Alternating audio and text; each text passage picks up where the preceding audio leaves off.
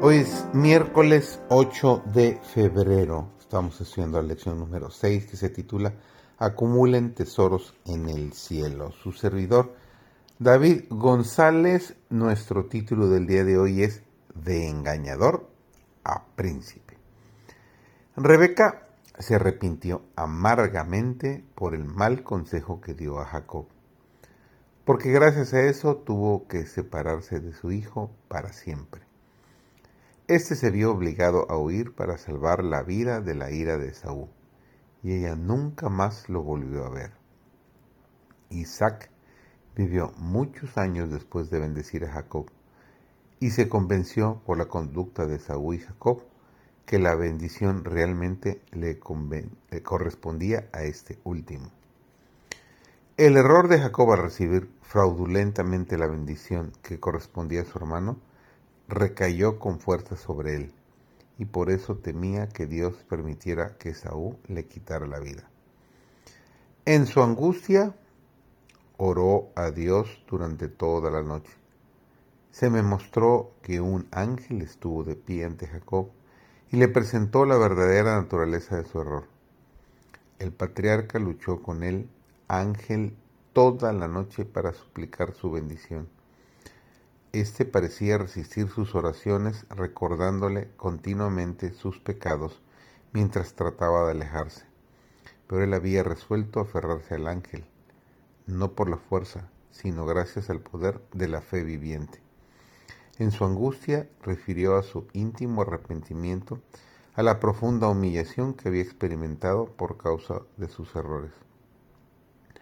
Cuando el ángel vio que no podía persuadir a Jacob para convencerlo de su poder sobrenatural, tocó su muslo que se dislocó inmediatamente. Pero el patriarca no quiso abandonar sus fervorosos esfuerzos por causa del dolor corporal.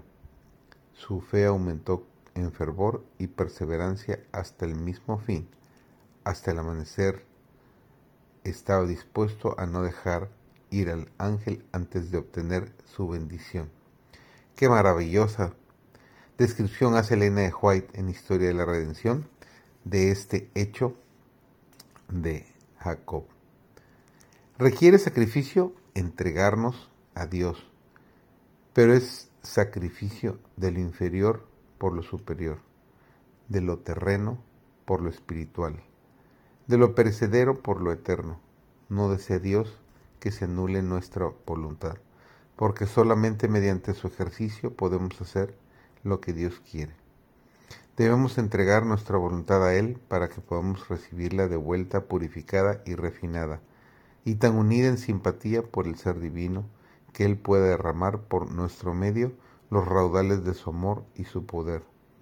Por amarga y dolorosa que parezca esta entrega al corazón voluntarioso y extraviado, aún así nos dice, mejor te es hasta que Jacob no cayó desvalido y sin fuerzas sobre el pecho del ángel del pacto, no conoció la victoria de la fe vencedora, ni recibió el título de príncipe con Dios.